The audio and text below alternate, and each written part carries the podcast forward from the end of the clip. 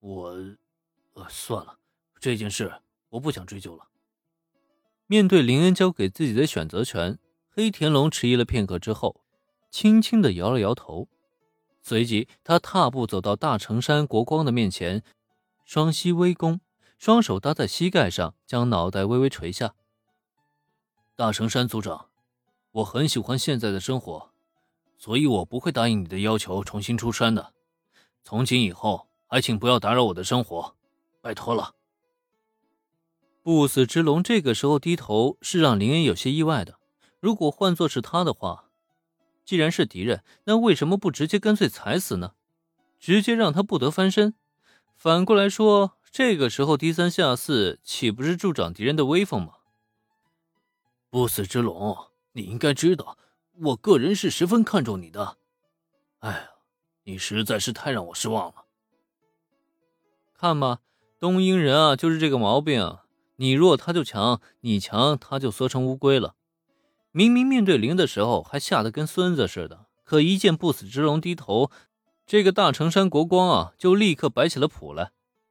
怎么着？忘记你小弟都是怎么躺下的了，还敢这么嚣张？不过呢，这是不死之龙自己的选择，他怎么做，林恩在一旁并未干涉。反正任务已经完成了，其余的事情也跟他没有太大关系。然而就在这时，抱歉啊，让你失望了，大圣山族长。不过你最好还是去看重别人吧。如果下次你还敢再盯着美酒，那就请你买好棺材，给自己收尸吧。面对摆谱的大成山国光。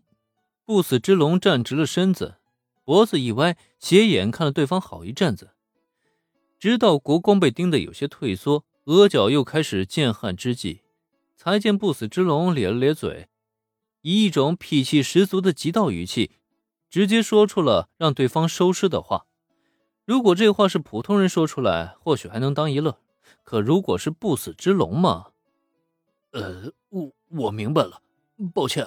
不死之呃不，黑铁先生，呃，这次是我给您添麻烦了。关于这件事，我会郑重向两位道歉的。这一刻，大成山国光内心是崩溃的。本来见不死之龙低头，他还以为是自己江湖地位足够，就连不死之龙都得尊敬自己，那自己随便摆出两个架势，那不也是挺好的事情吗？可没想到，他这架子还没摆完呢，就被不死之龙给警告了。呃，不。这不应该叫警告，而是实打实的威胁。在这种情况下，大成山国光能怎么办？没办法，为了小命着想啊，他也只能道歉了。哼，道歉就不必了。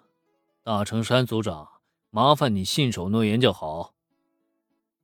大成山国光道歉啊，不死之龙好像根本就看不上，挥了挥手。听他这话，这件事情呢，应该就算此了结了。所以这就结束了吗？不，当然还没有啊！不许动！所有人举起手来！佐藤小姐，你这是干嘛呀？身为一名警部补，你不拿枪，拎着棍棒命令所有人举起手，也未免太诡异了一些吧？呃，这是什么情况？好吧，随着所有人的目光都下意识转投到佐藤美和子身上。这位美女警部补一时间呢，也是满脸的错愣和茫然。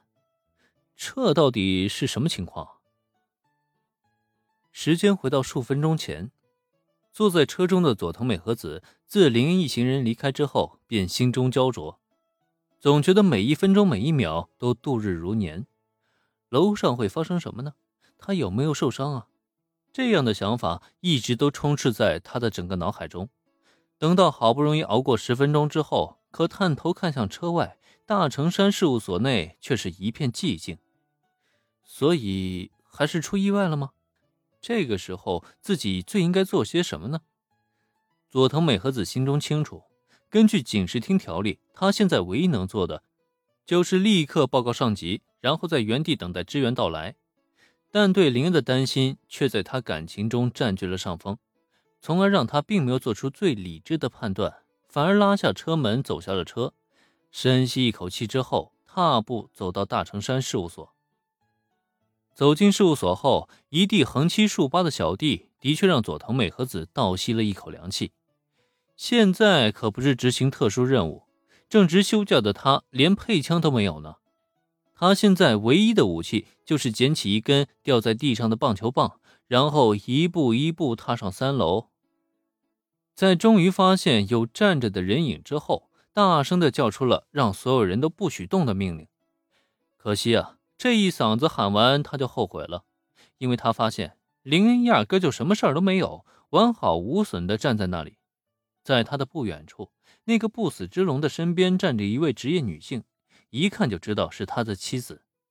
所以人已经被救出来了，那他自己上楼岂不是多此一举了吗？